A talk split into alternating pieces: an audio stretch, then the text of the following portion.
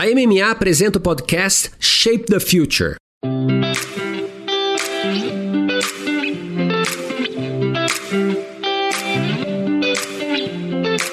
Olá, eu sou Luiz Gustavo Pacete, jornalista especializado em marketing e inovação. Fui convidado pela MMA para apresentar o podcast Masters of Marketing, que traz insights e aprendizados das principais lideranças de marketing e negócios da América Latina. Neste episódio a gente faz mais uma conexão global, Brasil-Argentina, acompanhando um papo em espanhol entre Carlos Pérez, presidente da BBDO Argentina, e o Martin Ticinesi, que é CEO da cerveçaria e malteria Quilmes. Quilmes que é uma marca emblemática na Argentina. Fabiano, tem um um contexto aqui pra gente até entender quem são esses dois profissionais que se faz uma analogia com o Brasil. Total, total. O Carlos Pérez, se a gente pudesse fazer uma analogia, ele seria um misto entre um cara hipercriativo como o Nizam Guanais e um cara de negócios como o Luiz Lara, tá? É, se a gente pudesse botar essas duas pessoas juntas em uma pessoa, eu acho que seria o Carlos Pérez, um profissional com uma visão assustadora assustadora, com um legado magnífico. A gente já teve o prazer de ter ele com a gente em vários eventos lá na Argentina. E o Martinho é dono aí da gestão de uma das maiores marcas da Argentina, uma marca emblemática, como você bem disse. Emblemática e que tem uma história, a história da publicidade da Argentina, que é referência no mundo, passa muito pela construção de Quilmes. Bom, vamos ouvir então, vamos aprender um pouquinho aí sobre essa vivência internacional Brasil-Argentina.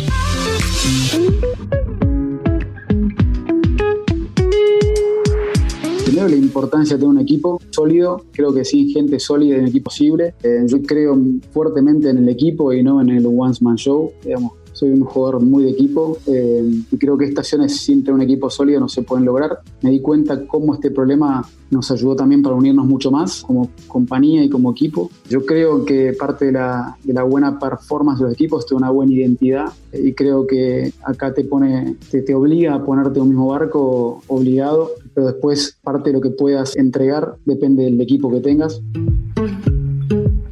Creo que la cerveza nacional de un país siempre ocupa un rol importante este, a nivel cultural. A mi modo de ver, creo que Quilmes, Quilmes es un caso excepcional dentro del universo mundial. Yo creo que durante mucho tiempo, históricamente, un verano empezaba cuando aparecía la propaganda de Quilmes. Creo que un mundial no era un mundial si no había una propaganda de Quilmes. Ahora vamos a hablar. Creo que han logrado que la gente entienda que entramos en cuarentena a partir de una comunicación.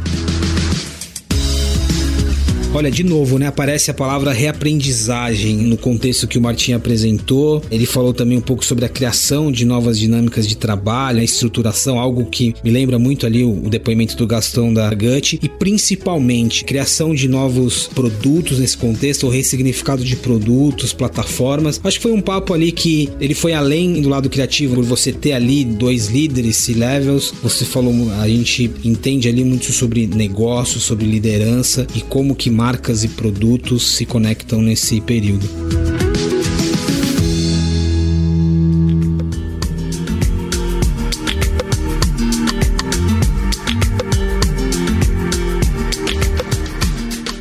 Nuestro anfitrión, presidente BBDO Argentina, va a liderar la charla y va a entrevistar a Martín Ticinese, eh, presidente de Cervecería Quilmes. Así que, bueno, les doy la bienvenida a todos. Tenemos gente de Colombia, México, Uruguay, Chile, bueno, toda Latinoamérica. Muchos se han registrado para ver el live de hoy, así que estoy más que contenta, más que agradecida. Gracias, Carlos, gracias, Martín, y les cedo la palabra para que disfruten entre ustedes y nos vemos al final. Hola, ¿cómo les va? Eh, bueno, un placer estar acá gracias a la MMA y gracias a Martín, a quien conozco hace mucho tiempo. Yo voy a hacer una muy breve intro y después empezamos la charla. Martín lo conozco hace mucho, siempre desde hace mucho, mucho, muchos años y puede seguir de alguna manera el recorrido que ahora nos lo va a contar, pero forma parte de una compañía que yo creo que está bueno que en este tiempo, en este breve tiempo que vamos a pasar juntos, tengo anotadas muchas preguntas, me gustaría hacerle. Creo que la cerveza nacional de un país siempre ocupa un rol importante este, a nivel cultural. A mi modo de ver, creo que Quilmes Quilmes es un caso excepcional dentro del universo mundial. Yo creo que durante mucho tiempo, históricamente, un verano empezaba cuando aparecía la propaganda de Quilmes, Creo que un mundial no era un mundial si no había una propaganda de Quilmes. Ahora vamos a hablar. Creo que han logrado que la gente entienda que entramos en cuarentena a partir de una comunicación, entre otras cosas. Y a mí me ha pasado muchas veces que de preguntar en muchos grupos, para poner como ejemplo a un caso de publicidad y de consistencia en el tiempo, decir, si yo digo el sabor de él, inmediatamente, sin excepción, todas las personas sabían cómo contestar o hacer ese feeling de blanks. Quilmes es mucho más que eso y uno va a Quilmes, a esa zona de la provincia de Buenos Aires y sabe lo que significa cervecería Quilmes para ese lugar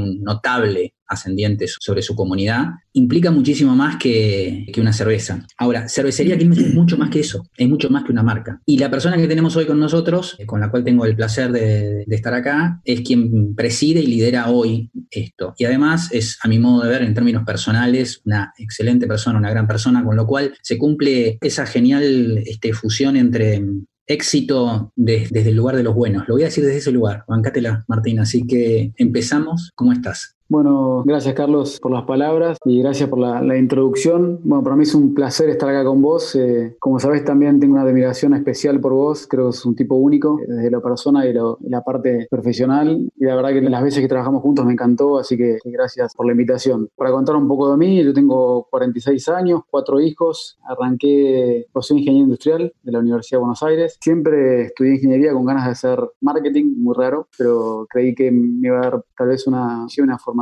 que me iba a ayudar. Y en, el, y en mi recorrido, bueno, empecé en, Molinos Río de la Plata, después pasé un tiempo más corto por, por Clorox, después hace ya casi 20 años que estoy acá en, en, la compañía, en Quilmes. Entré como brand manager justamente de la marca Quilmes en el año 2000, así que ver hoy por hoy estar manejando la compañía, es la marca con la cual empezaste, la verdad que es increíble. Y bueno, y ahora lo vamos a hablar, ¿no? Pero digo, de haber hecho el primer Quilmes Rock a después hacer el Quilmes Rock casi número, después de 20 años, y digital por la pandemia. ¿Hiciste el primer Quilmes Rock? Sí. ¿En dónde fue o cómo se hizo? ¿Tuvo varias empezó, sedes? empezó, se hizo en Ferro, después también pasó por River, empezó con tres, en realidad empezamos eh, tratando de hacer, y me acuerdo de la charla con Roberto Costa, que queríamos hacer 24 horas de rock y salió así, de eso pasó a estar casi una semana de rock en estadios más chicos, hasta que después llegamos a, llenar River desde la manera más tradicional y hoy desde el lado digital llenamos 26 Rivers con la cantidad de gente que sumó, así que imagínate cómo cambian las cosas. Entonces, estando, bueno, de nuevo, habiendo empezado en la marca Quilmes y hoy eh, ser presidente de la compañía, eh, la verdad es, un orgullo enorme, una responsabilidad gigante. En el medio mm, pasé por Chile como gerente general, después volví a hacerme cargo del negocio de no alcohólicos. Nosotros somos hoy socios de, de PepsiCo y también tenemos una JV con Nestlé en Argentina hice cargo de ese negocio por tres años. Después me volví a ir en el 2013 a, Paraguay, a hacerme cargo de Paraguay, Chile y Uruguay. Y después hace ya en 2016, 15, 16, volví a Argentina hice cargo de la vicepresidencia de marketing para cinco países y bueno, ya hace casi dos años, un año y medio, estoy como presidente de la compañía. Así que es un poco mi, trayectoria. Pero bueno, empezar en la marca Quilmes y después ser presidente de la compañía es como, es, muy loco, es único. Siempre quise estar acá y la verdad que estar hoy acá es un privilegio y es una responsabilidad enorme. ¿Cuántas personas son hoy, hoy en Quilmes, en Argentina? De manera directa, 6.000, 6.000 personas. Entonces, te puedes imaginar que todo este tema de, la situación esta del, del COVID, de, que tiene innumerables desafíos, empezando por proteger a la gente y el empleo, ¿no? que creo que son las dos cosas, el punto central de todo lo que hacemos. Iba a preguntar la verdad que, es, un, es, un, punto importante. Te iba a preguntar en principio, obviamente, para empezar por lo obvio, ¿cómo estás viviendo desde tu lugar? Porque aparte te toca ser CEO en una cuarentena de una compañía como Quilmes, ¿no? ¿Y qué es lo primero? O, digo, te podía preguntar varios aprendizajes, pero digamos, cuando esto ocurrió, ¿cuáles fueron tus prioridades de alguna manera? ¿Qué es lo que dijiste, esto sí o sí, y después lo demás lo vamos viendo, la gente, por lo que me dijiste. Sí, sí, primero desde el lado personal es como que todo se acomoda, ¿no? Digo, todo es relativo en todo. Entonces, la verdad que eso es increíble, como uno parece que tiene todo y después en un momento no tenés nada y de repente querés, eh, estás en, la oficina y querés trabajar en tu casa y después de 80 días querés ir a la oficina no querés estar más en tu casa. Es como, del lado, primero, como cómo se acomoda todo y la capacidad de, o la importancia que es para la, la vida personal y la profesional, la resiliencia como característica, creo que, eso es el punto número uno. Entonces es el principal aprendizaje de lo personal. Desde el trabajo, primero la importancia de tener un equipo sólido. Creo que sin gente sólida es un equipo posible.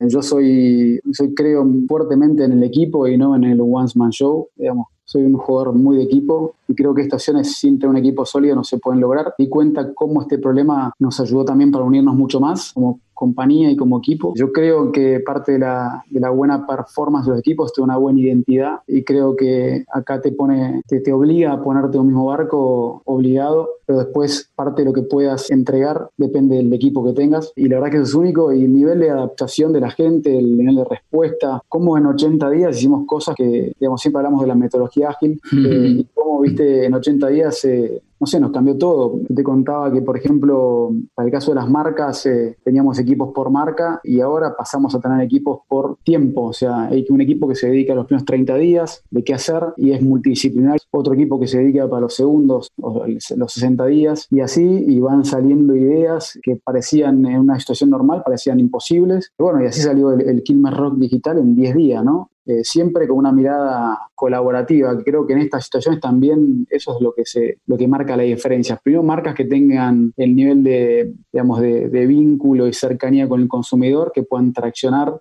iniciativas fuertes como la, de, Clima Rock Digital, por ejemplo, pero sobre todo también cómo cuando los sistemas funcionan de forma colaborativa se hace todo mucho más rápido, ¿no? Tanto lo público como lo privado, ¿no? Entonces creo que eso, la verdad que me marcó algo, me dio, un aprendizaje enorme que me, digamos, me vuelve a, a, remarcar lo que es el argentino, ¿no? Como ante grandes problemas nos unimos más fuertes, creo que es una, un gran aprendizaje. El otro día cuando me contabas esto de los equipos, de dejarlos por marcas y hacerlos por periodos de tiempo, que me pareció un approach muy certero para lo que está pasando, eh, después me quedé pensando, ¿esto lo hiciste integrando diferentes áreas de la compañía específicamente, o sea, bajándolo por vertical, o lo hiciste específicamente para lo que tenía que ver con comunicación? En general, eh, nosotros separamos como en tres etapas este proceso. Están muy vinculadas el consumidor con lo que le pasa a la gente. Uh -huh. Yo creo en una compañía que, que la compañía que, que, vamos a ser mucho más fuertes para adelante si tenemos eh, una, sigamos bien, bien centrados en el consumidor eh, y eso se aplica para todo. Por eso es que lo separamos en tres. Primero, respondiendo a iniciativas que vayan más con estar al lado de la gente cuando siente miedo, porque la gente cuando le pasa una cosa así, lo primero que siente miedo se guarda, no sabe lo que pasa. Entonces ahí con ese, ahí se generaron varios equipos de, trabajo y salieron varias ideas, eh, pero cubrieron no solamente el área de marketing, y ahí salieron ideas de, no sé, el alcohol gel, el alcohol sanitizante que hicimos con cerveza, salió también la idea del pan, estamos haciendo 10.000 panes por día con cebada cervecera, y también salió la campaña de Quilmes con Franchella, ¿no? Entonces, esas son la, la, cantidad de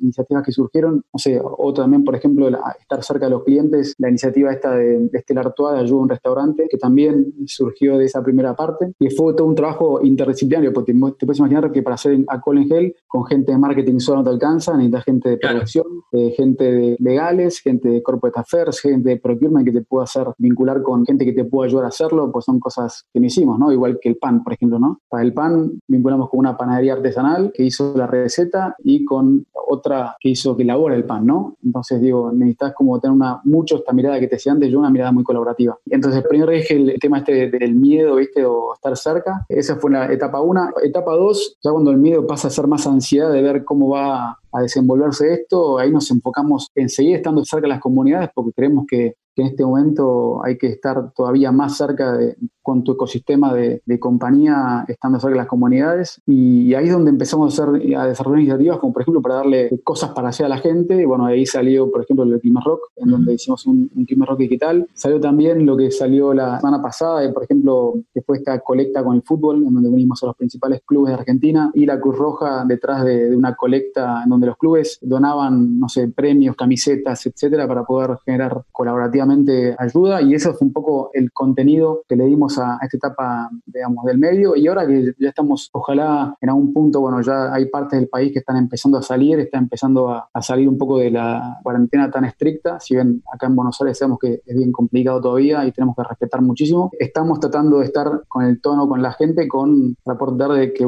puedan volver o perder el miedo a la vuelta cuidándose. Eh, por eso es que salimos, por ejemplo, con la campaña de Quilmes de vuelta con moderación, esta cosa de volver, volver de a poco. Estamos también con una campaña de Andes Origen buscando este tema de, conectarse a la distancia, este brindis, brindis a, a, lo lejos. Entonces, y bueno, todo eso surge de nuevo a través de equipos multidisciplinarios que están enfocados por, digamos, por etapa del consumidor y de nuevo que se hacen toda la distancia porque nadie se junta, todo por Zoom. Hoy por hoy, para esta idea de los 6.000 empleados, más del 60% está trabajando de más resguardar. Tenemos áreas operativas como cervecerías, plantas de gaseosas eh, o centros de distribución que estamos trabajando con gente con mucha menos dotación para poder cuidar a la gente, pero hoy por hoy el 60% casi de la compañía está resguardada, entonces trabajar y desarrollar todas estas cosas de manera remota tiene un desafío único, ¿no? Te hago una pregunta desde el punto de vista personal que tiene que ver con esto. Primero vos y después cómo, cómo viste hablando del equipo, ¿no? ¿Cómo fue el primer mes, o si lo sigue siendo, el hecho del trabajo, las, digo, el hecho de juntar trabajo y familia para este 60% de gente? ¿Cómo lo viviste? ¿Cómo lo viste vos primero y cómo, cómo sentís que lo vivió la gente? Primero esto, lo profesional, y después te quiero hablar de, de lo que es tener una planta abierta en medio de una pandemia, ¿no? Porque la verdad que la planta tiene que seguir operando, produciendo, entregando, pero primero contame lo personal. Bueno, primero tenés que encontrar un lugar en tu casa para poder estar. Ahora, por ejemplo, estoy en el cuarto de mi, hijo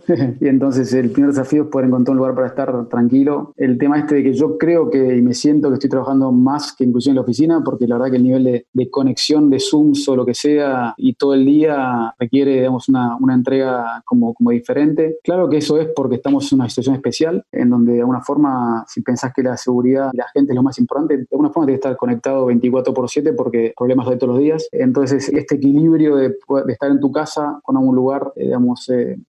separado de, la familia, tratando de estar de alguna forma trabajando pero conectado. Creo que ese, ese, equilibrio es más importante. Y en las charlas con la gente me doy cuenta lo importante que es el tema de, de hablar entre pares. Eso se perdió de alguna forma la distancia. Vos cuando llegas al trabajo puedes de alguna forma contarle o aflojar tensiones con un par tuyo. En tu casa es más difícil y creo que esa parte emocional desde el lado personal eh, lo sentí yo y bueno, y, lo veo con la gente que, que. Por eso tanto foco que le damos a los primeros 15 minutos de cada reunión, tratar de, bueno, ¿cómo estás? Contame, más allá de la agenda de temas, ¿viste? Porque si no explota todo. Así que ese te diría que fue el primer punto. Y después cambiamos las rutinas, todo. Ni hablar, o sea, viajes, olvídate. Eh, o sea, yo tengo una rutina diaria de reunión de crisis con el equipo, porque esto, como decimos, es muy fluido y cambia todos los días y requiere de alguna forma estar encima de los temas, tal vez con un nivel de operatividad bastante mayor, porque es bastante imprevisible todo. Esa mm, dinámica, la verdad que fue muy choqueante al principio, ¿no? Después como que, como que se va acostumbrando, ¿no? Pero... Una pregunta, por ejemplo, en todo esto. Hubo un momento en que empezó la cuarentena porque uno va metiéndole layers y el barbijo no estaba, ¿no? Y de pronto aparece el barbijo y de pronto aparecen los protocolos. Todo esto se tiene que implementar en tiempo récord, ¿no? Me imagino, digo, eh, para la operativización, ¿no? Es así, ¿no? De esta manera. Es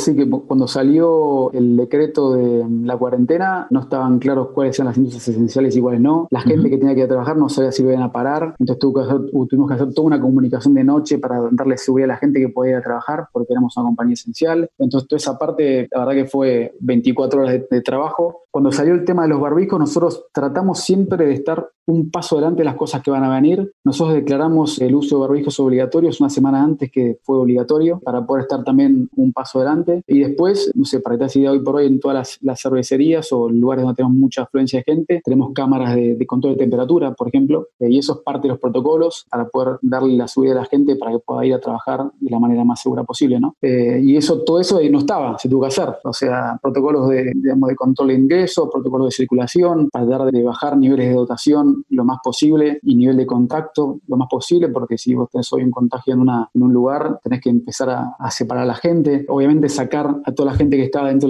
del nivel de, digamos, que eran población de riesgo, salió casi el 10% de nuestra, de nuestra dotación total, eh, está en su casa porque o es o mayor o digamos, tiene un tema de que ese está en, un segmento de riesgo, entonces también poder operar sin esa base de gente también es un, es un desafío. ¿no? Hay cosas de estas nuevas rutinas que vos decís, ahora viéndolas como desde tu lugar, que vos decís, che, esto me gustaría que quede, digo, porque hay cosas que son transitorias, pero vos empezás a ver cosas que decís, che, esto que estamos implementando está buenísimo, esto estaría bueno que se quede. Creo, que hoy estamos mucho más ágiles que antes trabajando, entonces esa agilidad no tenemos que abandonarla. Volver a las reuniones largas, multitudinarias de 15 personas, con mucho PowerPoint, sin saber si qué decisión tomaste. O sea, yo estoy tratando de, de que de poder tomar lo mejor de este modelo de trabajo para que de alguna forma poder mantener ese nivel de agilidad. Y después creo que va a haber un equilibrio entre este famoso home office versus trabajo en, la oficina. Eh, creo que vamos a volver un equilibrio. Todos le perdimos mucho al miedo, a la pérdida de, de alguna forma de eficiencia por no estar en la oficina. Creo que vamos a, un, vamos a un modelo más, eh, más flexible. Yo creo en las oficinas, creo que el estar con la gente e interactuando con la gente es importante, pero creo que esto nos hizo quitar muchísimo más el miedo de la conexión más remota y creo que a eso vamos. Entonces vamos a ir a un esquema donde que dar lo mejor de dos mundos. Te, te escuché hablar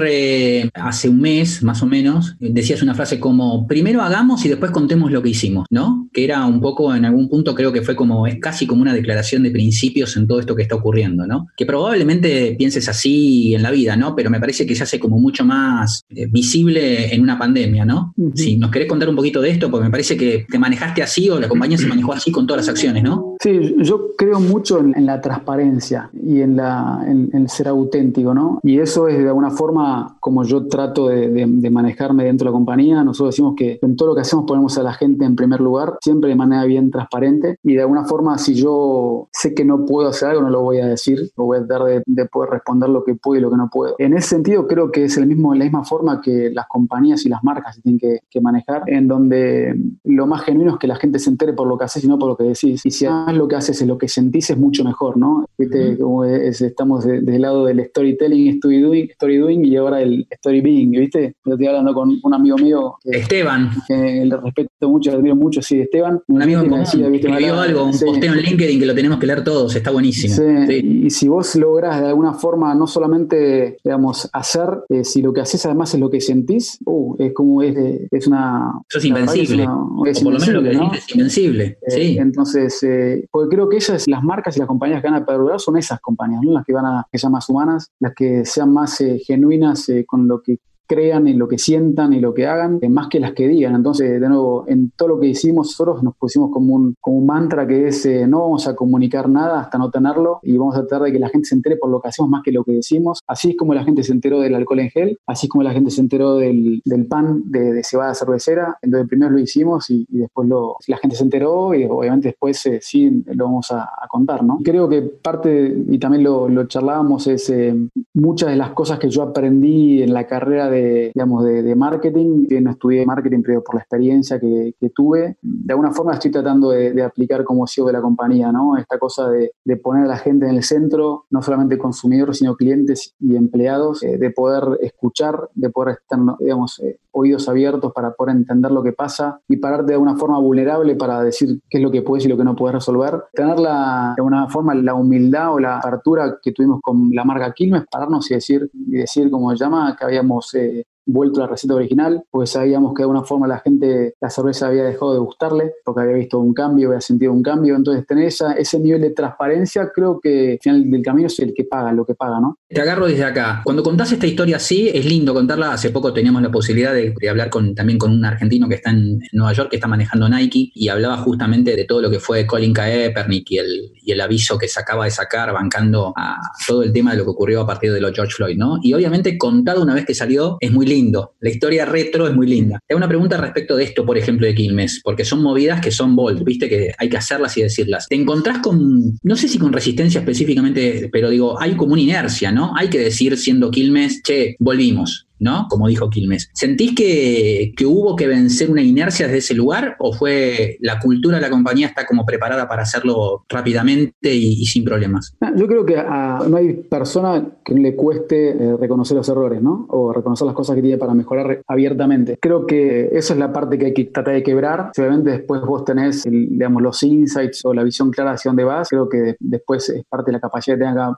cada uno para poder hacer eso real dentro de una compañía. Pero el primer, la primera la primera barrera que hay que pasar es esa, ¿no? Tener la capacidad de poder pararte, digamos, eh, y mostrarte vulnerable a que no sos perfecto y que hay cosas que se pueden hacer mejor y obviamente tener alguna propuesta mejor, porque si le decís que, digamos, no sos bueno, pero sigue estoy igual, tampoco sirve, ¿no? Creo que esa es la primera resistencia. En el caso nuestro, somos una compañía en donde le damos mucha importancia a la curiosidad y parte de la curiosidad es encontrar caminos que a veces no son los más cómodos, ¿no? Y ese fue lo que pasó detrás de la marca Quilmes, digamos. Nosotros eh, durante varios años sabíamos que la marca de alguna forma había tenido algunos problemas de posicionamiento, en el medio veíamos que de alguna forma la marca no performaba eh, tan bien, no solamente por posicionamiento, sino que la gente decía, la cerveza no sé si me gustaba tanto como antes, y cambiar un posicionamiento es un poco más fácil, es decir, que tenés que de alguna forma volver a tu receta de cómo empezaste es un poco más, más difícil. Y la verdad tuvimos el coraje para poder hacerlo. Eh, obviamente escuchamos mucho lo que decía el consumidor, pusimos el consumidor en el centro, pues si no lo hubiésemos, nos hubiésemos puesto, no hubiésemos logrado nunca llegar a eso. Y así es como la marca hoy está,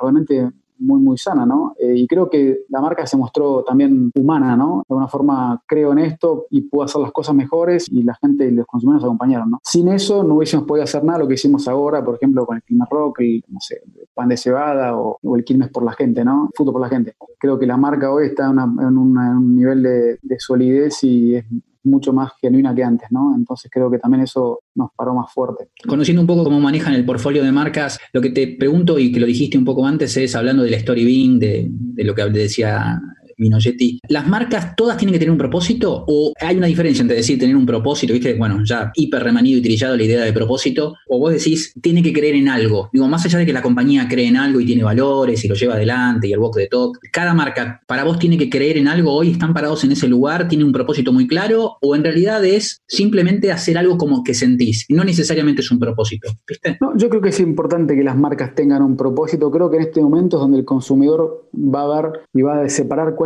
cuáles son las marcas que realmente estuvieron al lado mío en esta situación difícil y las que me piden, eh, las que me dan más que lo que me piden. Entonces creo que, es importante. Creo que si tenés un propósito que sea más eh, genuino, es todavía mucho más fuerte. Muchas veces es muy difícil tener un propósito eh, bien, bien relevante. Pero creo que el ideal se que sea creíble, ¿no? ¿Viste? Porque empezás, a ver, ¿viste? empezás a ver que hay algunas que inventan propósitos y decís, ¿y de dónde salió esto? ¿Viste? Sí, sí, bueno, creo que son parte de las tendencias, ¿viste? Todas las marcas tienen propósito y el propósito cualquier cosa. Eh, pero bueno, sí, eso es parte de quedarse más en la superficialidad, ¿no? Eh, pero bueno, ahora digo, en el caso de Quilmes particularmente, un propósito en sí, no es que tiene hoy por un propósito en sí, lo que sí claro al lado de la gente en los momentos que la gente la necesitaba. Estuvo un momento para que Franchella le diga, cuídate, digamos, quédate en tu casa, y hoy está para decir, volvé, pero volvé con cuidado, volvé con moderación. Y no tiene un, digamos, eh, no es como, no, no sé, por ejemplo, Corona, que es eh, proteger los océanos, sacar el plástico de los océanos, que es recontra relevante para la marca, es un propósito bien concreto, pero Quilmes está más cerca de todos los días, ¿no? Sí, entonces estamos más cerca de pensar que no todas las marcas tienen que tener un propósito, pero sí tienen que ser genuinas, por decirlo de alguna manera. Idealmente sería mejor tener un propósito es el, eh, pasa que un propósito, porque sí, no creo en eso, ¿no? Okay. y tampoco creo que un propósito se logre de, un año para otro, digamos. Son tiempos, eh, de nuevo, para lo que es Stella Artois y el agua, por ejemplo, o Corona con los océanos, con, con la pelea esta del de, antiplástico en los océanos. La verdad que fueron recorridos muy largos, ¿no? Y en donde además está bien vinculada con el posicionamiento, digamos, todavía mucho mejor, ¿no? No tiene ¿Sentís que cuánto va a cambiar? Ya sabes, hay diarios, literatura, filósofos, sociólogos diciendo punto de inflexión. Eh, hablábamos un poquito pero te quiero escuchar un poco esto de qué, va a cambiar, porque hay gente que habla de un punto de inflexión, particularmente, y esto ya te lo contaba el otro día, yo creo que somos por esencia, por empezar, desde el punto de vista de la socialización, gregarios, y vamos a volver a eso, lo necesitamos, lo estamos deseando a gritos, más allá de que por ahí hoy algunos tengan miedo, pero eso vamos a volver. Pero más allá de eso, ¿sentís que cambios de consumidores o cambios en el consumo, sentís que va a haber un, así como cambios muy marcados o no? ¿Cómo estás viendo eso? Mira, yo creo que yo estoy un poco de tu lado, creo que esto es más una aceleración de cosas que iban a pasar,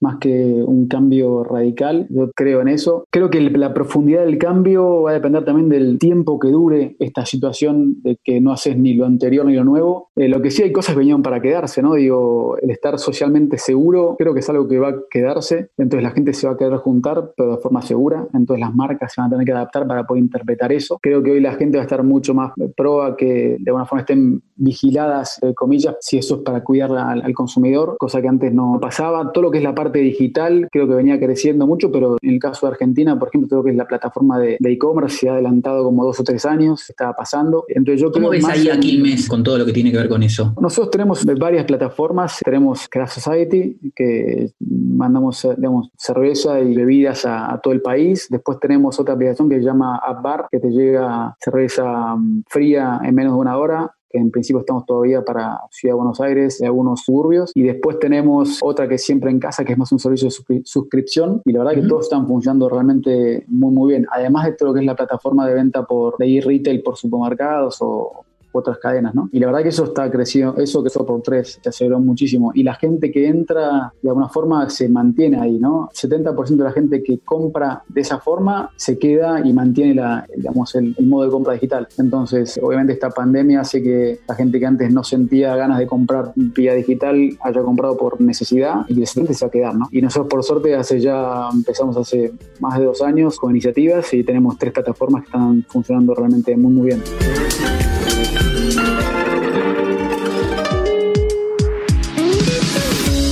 Nosotros ya hace un año y medio, pues creo que esto es eh, lo que hace es profundizar las situaciones, unas situaciones. Arrancamos con una plataforma llamada Valor, que lo que busca es eh, reducir el nivel de inequidad en la sociedad. Es una plataforma que vamos, seguimos manteniendo. Bueno, el pan y el alcohol en gel salieron vía la plataforma Valor. Eh, estamos haciendo mucha ayuda directa a lugares como Villa Taití o Villa Azul, viste, las de Quilmes. Y nuestro rol en cómo hacer para con nuestro ecosistema tratar de contribuir a que bajen los niveles de inequidad en Argentina, eso es un, es una, un lugar eh, fundamental que vamos a mantener y vamos a, a seguir, ¿no?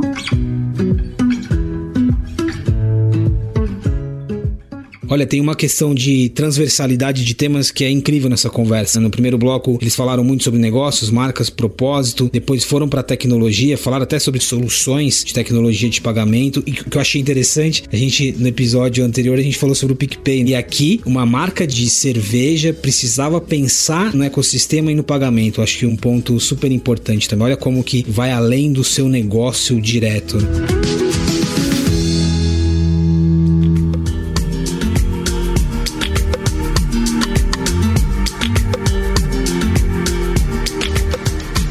Siempre pongo como ejemplo en algunos lugares, eh, a mí me tocó estar en Estados Unidos, específicamente en Nueva York, y ver en Tanda un comercial de Bad vendiendo una heladera, una heladera, un fridge, que básicamente lo que te permite es eh, un fridge de Bad, que a vos lo que te permite es digo, poner las cervezas y te conecta con una aplicación para cuando empieza el juego, te hace el, el cool down de la temperatura exacta y lo que pensaba era justamente... te, prende, te prende una luz cuando mete un gol o algo así. Impresionante, ¿no? Y la idea de también un poco, esto cruza innovación con consumo, con el entendimiento del consumidor. Bueno, ahora se, altera notablemente, o mejor dicho, se acelera, como dijiste vos, desde el lugar de disminuir la fricción, este concepto tan del, software, de hacértela mucho más fácil y de que el proceso de consumo sea mucho más simple, ¿no? Como mucho más este, cortito y muy fluido. ¿Ves que va hacia ahí el, consumo? No necesariamente de cervecería, pero ¿ves que va para ahí? Sí, sí creo que el contactless eh, va, va a ser algo que va, también va a crecer mucho. Bueno, nosotros tenemos bastante bares con Patagonia. Eh, todo lo que es la parte del pedido vía app es algo que estamos ejecutando. ¿Por qué? Porque la gente no quiere más pedir físicamente. Entonces, toda esa, esa tendencia, ¿no? que es cómo estar socialmente seguro, volviendo a la vida que vos tenías antes, digamos, de una forma de juntarte con, con amigos o familia, tomarte una cerveza de manera segura, creo que es algo vino, que vino para quedarse y va, eso sí va a estar. Bueno, hoy en Argentina hay dos datos interesantes, ¿no? Primero es el país que más contacto físico tiene, un indicador que dice que somos los que más nos abrazamos. Y después, por otro lado, también es el país que cuando vos ves a nivel Latinoamérica, ese miedo tiene a salir de manera igual que antes. O sea, la salida a todo lo que es la parte de los bares, los que sienten más miedo un poco es el, argentino con todos otros países, el que más, de una forma, más miedo tiene. Entonces, esa parte hay que resolverla de alguna forma, ¿no? Y vos eh, escuchás eso, por ejemplo, el segundo dato, ¿escuchás eso y sentís que la compañía o alguna de las marcas tiene algo para hacer respecto de eso? ¿Sentís ahí que tenés una responsabilidad desde alguna marca cuando escuchás?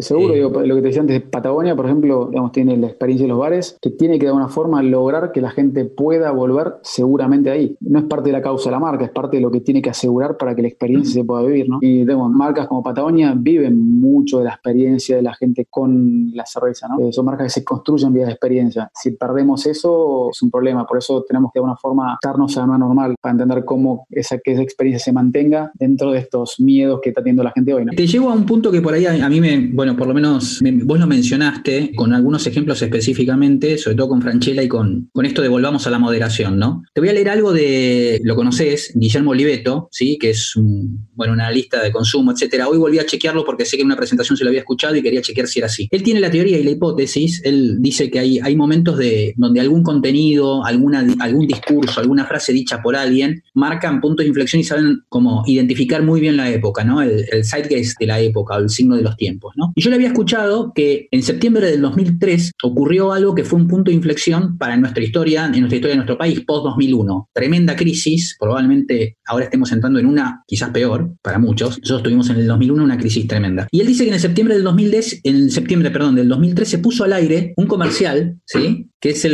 un casamiento, que era la historia de un casamiento, ¿sí? Y él decía que ese casamiento, esa propaganda puesta al aire fue un punto de inflexión, porque significó el cierre de una crisis para Argentina, ¿sí? De González ah, García. exactamente. Te voy a leer textualmente, ¿no? Porque yo le, escribí recién por WhatsApp y le digo, ¿vos habías dicho que el casamiento de González García era el punto de inflexión? Y me puso, sí, septiembre del 2003. Para mí fue el punto de inflexión. Quilmes marcó la agenda del fin de la crisis. Dejó el tono entre épico y lacrimógeno y volvió al disfrute, ¿no? Simple, leyendo bien el hartazgo de la gente de la crisis y la recuperación a lo chino de la economía de Néstor, ¿no? Este es el, texto olivetiano, ¿no? Estabas ahí, me imagino, estabas como brand manager, ¿no? Sí, sí. A mí me parece que es una hipótesis. bueno, vos que tenés eh, experiencia, Carlos, en ese momento es cuando toda la gente y con mucha gente eran muchos extras reales y se filmaba con helicóptero, ¿verdad? Claro, sí, sí, sí. que contratar helicóptero para filmar. Exactamente. E inolvidables historias que me han llegado. Este, recordemos este comercial se hizo en aquel momento con una agencia, Young Rubicam, que hizo una, una larga historia laburando para, para Quilmes, ¿no? Pero voy al, punto, el timing, ¿no? Y hablábamos del timing, y vos me hablaste un poco del timing de esto, ¿no? Que históricamente es una compañía que en términos comunicacionales tuvo un timing impresionante para entender exactamente cuándo tiene que salir. Me comentabas incluso un poco que la salida de Franchella fue estudiada, obviamente que para eso hay que adelantarse, hay que saber, digo, esto que vos me decías de los barbijos, digo, está puesto en todos lugares, ¿no? Te adelantás un paso y ves cuándo lo pones. Y me gustaría que, a mí me lo contaste un poco, que nos cuentes un poco esto, ¿no? Porque se ven los ejemplos de volver la moderación, es decir, vas marcando como hitos. Ahí hay una marca y una compañía que está entendiendo, bueno, este es lo que está viviendo la gente y lo sé legitimar, ¿no? Hay un punto ahí de poder estar pegado a lo que siente la gente. Sí, primero si vos no lo tenés hecho y no, digamos, de alguna forma no tenés eh, identificado qué es lo que va a sentir la gente, es muy difícil ponerlo con, al tiempo que necesitas, ¿no? En el caso de Franchera, por ejemplo, nosotros sabíamos cuál era, digamos, por lo que tenemos, acá en Argentina tenemos hoy por hoy, tema de la pandemia, la ventaja de tener la bola de cristal, ¿no? Porque viendo lo que pasaba en China u otros lugares, sabíamos un poco lo que iba a pasar o lo que la gente iba a sentir. Entonces, en función de eso es que de alguna forma hicimos este contenido. Y después, sí, ahí está muy la sensibilidad del equipo, en este caso, bueno, el equipo de marketing lo lidera Paula Marconi en Argentina, y poder tener, o sea, que no te coma la ansiedad de ponerlo antes, son decisiones del equipo de, digamos, de marketing, eh, que lo hablamos mucho, eh, pero ahí tenés hasta el riesgo de quedarte afuera. Pero bueno, parte de tener la, mejor gente, el mejor equipo, ¿no? Entonces, diría, por un lado es tener bien eh, claro qué es lo que la gente va a sentir para tener un contenido para eso, y después, sí, no que la ansiedad no te mate y realmente poder elegir en qué momento ponerlo, que en su momento fue cuando fue después de la charla de bueno, cuando empezaron a anunciar la cuarentena, ¿no? Entonces, la verdad que salimos justo, pero la verdad que podríamos haber salido antes y no hubiese sido tan impactante como lo que, fue. Y tampoco teníamos previsto que de alguna forma iba a haber un comunicado tan formal o tan estructurado con respecto a declarar la cuarentena. Entonces, esas cosas pueden pasar o no. Ahí lo que nos pasó es que estuvimos recontra conectados con el minuto a minuto y es casi tener un war room digital, ¿viste? Decir, bueno, lo tenemos y lo decidimos. Eh, o sea, ahí sí fuimos totalmente dueños de la decisión de cuándo ponerlo y la verdad que lo digamos, pegó en el momento recontra justo. Igual que de nuevo, este tema de la vuelta con, moderación, teníamos el insight de lo que la gente iba de alguna forma a sentir, esta, ¿viste? este dilema entre volver, pero cómo volver. Y bueno, decidimos ponerlo en principio en los lugares donde el, gobierno empezó a, de alguna forma a habilitar. Pero no hay una ciencia para el timing. Eso te diría que ahí sí necesitas el, el legat marketinero de, poder tener la sensibilidad, en donde a veces no es un trabajo de 9 a 6, ¿viste? O sea, ahí es eh, toda la noche y estando bueno a ver. Eh, sí, y hora de vuelo también, ¿no? Y hora de vuelo. Sí, sí, sí. sí, Te hago una pregunta que lo conecto que estaba más adelante. ¿Qué rol ocupa hoy, no solamente para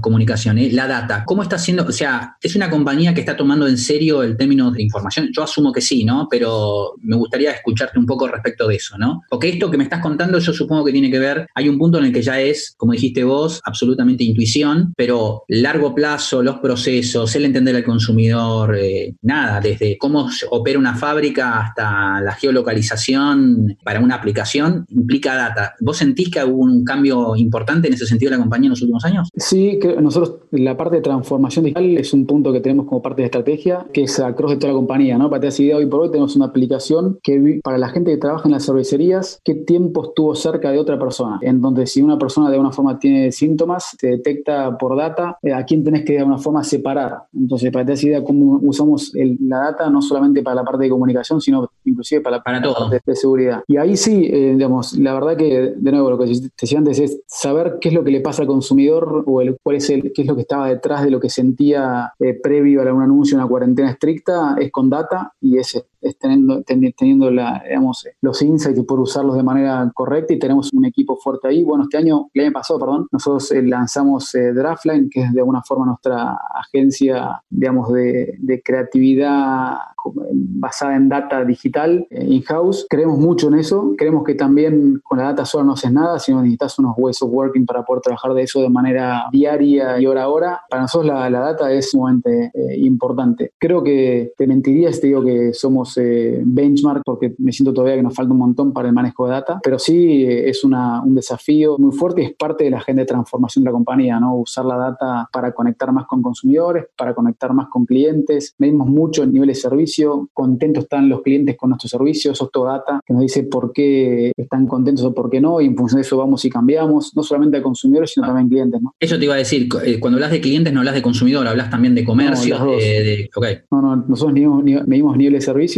sabemos, digamos, si el nivel de servicio es eh, bueno o malo, y en función de si es malo, sabemos por qué es malo, y vamos y mejoramos, y eso es todo data que tenemos, como llama, información mensual de eso, ni siquiera tenemos eh, un anual, ¿no? Es ahí tenemos pulsos mensuales de nivel de servicio con respecto a los clientes. Para que te das idea, con todo lo que fue el tema de pandemia, salimos a hacer muchos, eh, como llama, encuestas a clientes y salieron insights bien interesantes. Una de las principales preocupaciones de los clientes, además de obviamente la parte de, plata, que le falta plata por financiera, por, financiera había un miedo enorme del contagio, ¿sí? de cómo hacer para reabrir. Es por eso que hicimos un protocolo de cómo ayudarlos para abrir de manera segura y estamos dándole kits de seguridad, de alcohol en gel a ellos también, y elementos de seguridad para que puedan abrir de forma segura. Y eso salió en función de entender cuál era el principal pain point que tenían, que tenían los clientes, ¿no? Igual que, por ejemplo, no sé, la parte del on-trade, con ayuda a un restaurante, Estelar Artois, el problema era la falta de plata eh, por estar cerrado, entonces hicimos un esquema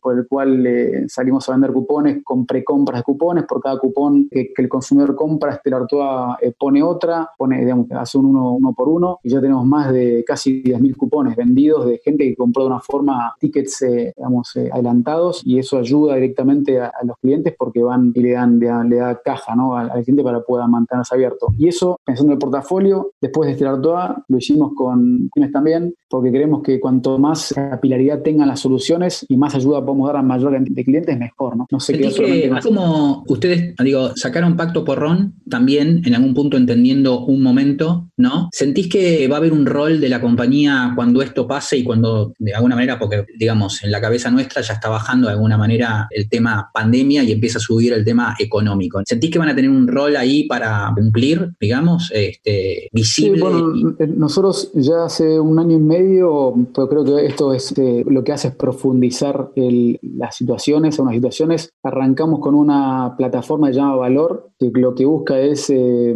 reducir el nivel de inequidad en la sociedad. Y eso, una plataforma que vamos a seguimos manteniendo. Bueno, el pan y el alcohol en gel salieron vía la plataforma Valor. Eh, estamos haciendo mucha ayuda directa a lugares como Villa Tahití o Villa Azul, las de Quilmes, y nuestro rol en cómo hacer para con nuestro ecosistema tratar de contribuir a que bajen los niveles de inequidad en Argentina eso es un, eso es una, un lugar eh, fundamental que vamos a mantener y vamos a, a, ¿no? Y ese te diría que desde la compañía es lo que mejor podemos hacer para estar cerca de la comunidad y, y sobre todo para poder estar cerca del desarrollo socioeconómico de Argentina, ¿no? Pero sí, la plataforma de valor que busca reducir niveles de inequidad en la población va a ser, un, va a ser parte del rol fundamental que va a tener la compañía en Argentina. Te saco un poco ya de pandemia y para ir eh, entrando en recta final, ¿cómo imaginás la compañía eh, después de esto y ya pensando en un largo plazo, por ejemplo, te hablo de innovación. Me hablaste de Draftline y sé que fue todo un lanzamiento in-house, blasfemia, ¿no? De alguna manera. Eh, eh, incorporar o salir a, innovar en otros, verticales que no necesariamente son el de la compañía o el core de la compañía. ¿Sentís que hay lugar para eso? ¿Que hay un ojo puesto fuerte? ¿O es más profundizar en cada una del portfolio que tienen ahora? Las dos cosas, ¿cómo lo ves eso? No, yo creo que innovación cruza toda la compañía, ¿no? Cruza no solamente del lado de las marcas y el consumidor, sino también cruza de cómo hacemos para atender a los clientes. Ahora, me pongo más del lado de, la innovación. Creo que la innovación es la que le tiene que dar las herramientas a las marcas para poder interpretar este nuevo normal y las marcas que puedan, vía innovación, estar más cerca son las que van a ganar.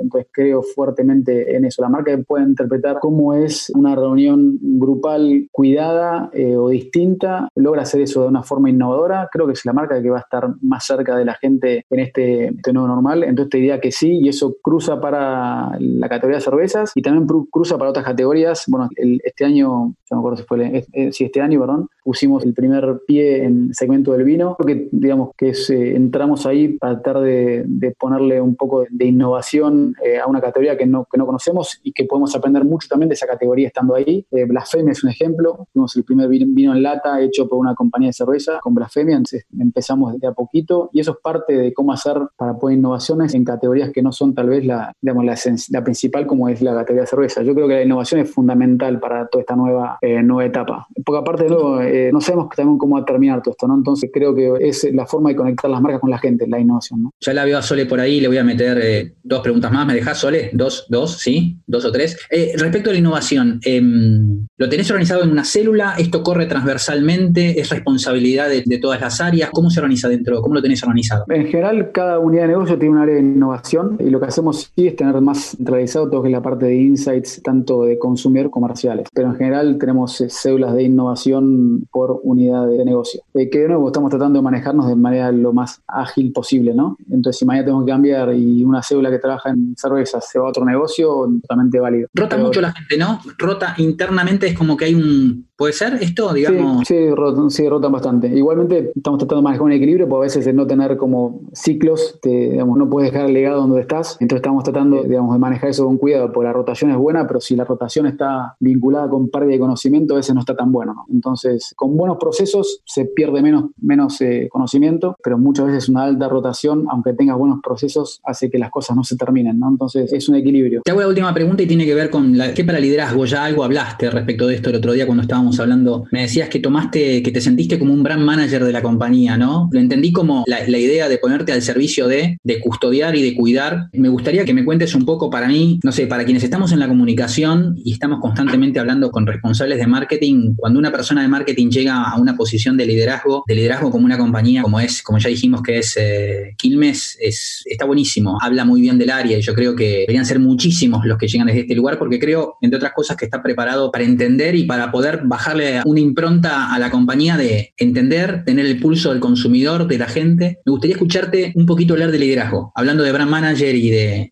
no solamente en pandemia, que yo creo que ya te sentimos, más o menos, pero un poquito cómo entendés eso, vos. Yo creo que mm, lo que te contaba el otro día, o haciendo el paralelismo entre la posición ahora y lo que aprendí siendo brand manager, digo, el tema de escuchar al consumidor, a la gente, de nuevo, ser una compañía consumer centric es mejor, habiendo tenido la experiencia de alguna forma de haber podido manejar marcas y haber podido tener la, capacidad de poder identificar insights y poder eh, conectar marcas con situaciones y problemáticas. Creo que eso es lo que principal estoy de alguna forma llevando, ¿no? Eh, eh, poner a la gente en el centro, ya sea gente interna, como consumidor, como cliente. Entonces, diría que ese es el principal punto. Yo creo que la comunicación es todo. Una de las cosas más importantes que me di cuenta, que me olvidé decirte en toda esta situación, es la importancia de la comunicación fluida con la gente. En estos momentos de que la gente no sabe qué va a pasar, digo, tener a toda la compañía bien eh, informada es clave. Y eso, de alguna forma, es comunicación, ¿no? Eh, y cuanto más claro seas, de alguna forma puedas vincular más lo que le pasa o la problemática con tu mensaje, es todavía mejor. Y eso todo, lo, de alguna forma, lo aprendí de, más de mi track record de, comunicación. Entonces, creo que eso es, recontra muy central. Y con respecto al liderazgo, creo totalmente en mostrarte transparente, cercano. Creo mucho en, que la vulnerabilidad, de alguna forma, te muestra más seguro y te genera lazos y vínculos con la gente. Nosotros hay tres cosas que buscamos en general, o que yo busco de, la gente es,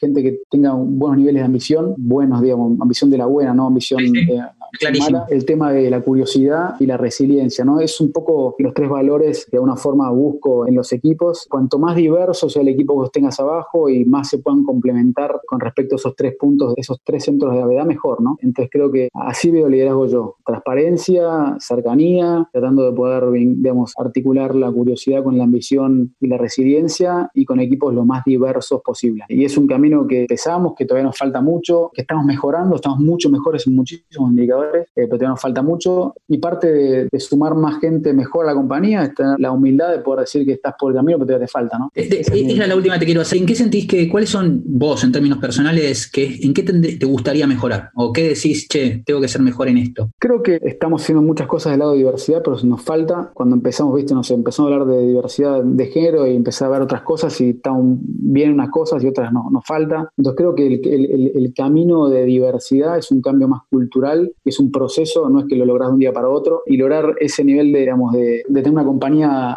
muy, muy sólida y que, digamos, se autoproteja.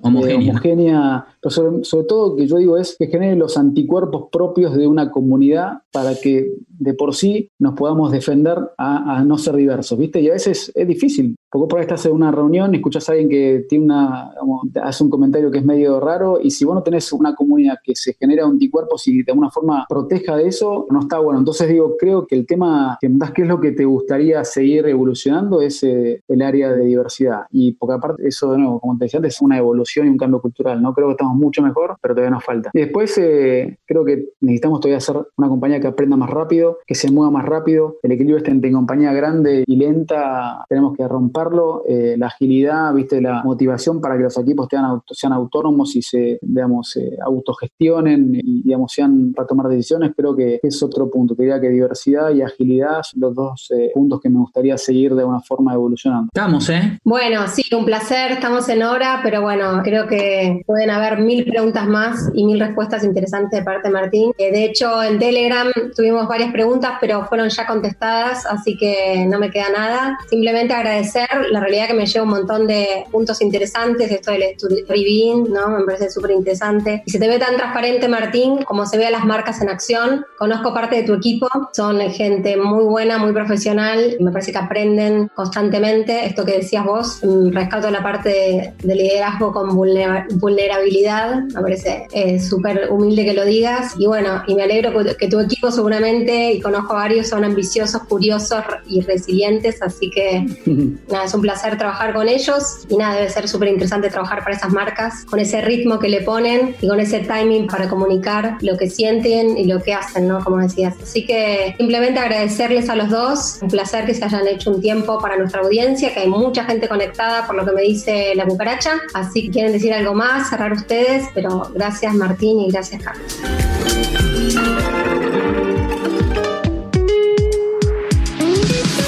Fabiano, interessante, hein? Interessante Quilmes, interessante um papo aí entre duas lideranças e um olhar diferente de fora do Brasil. Total, total. E você vê que o papel do marketing durante a crise, ele é estratégico e ele mostra aí também que a construção da marca em meio à crise é algo extremamente importante. E mostra também alguns novos modelos e dinâmicas de desenvolvimento de produtos. Eu acho que esses três pontos são os pontos principais dessa essa conversa entre o Carlos e o Martim. E aqui um outro ponto importante, a necessidade, a importância do CEO, caso do Martim, olhar também para a marca. Isso me chama bastante atenção para a marca e para o marketing. O próximo episódio, ele traz um segmento também, a gente falou sobre fintechs, é um segmento de explosão, varejo, uma conversa muito rica, os principais representantes aí de marcas importantes, a Ana Paula Rodrigues, diretora de marketing do Magalu, o Eduardo Campanella, que é VP de marketing da Unilever, a Silvana Balbo, diretora de marketing do Carrefour num papo que foi conduzido brilhantemente pelo Leandro Espósito, Country Manager do Waze Brasil.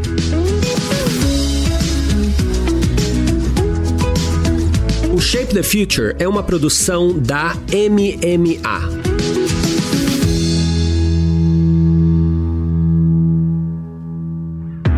Esse podcast foi produzido e editado nos estúdios da AudioEd.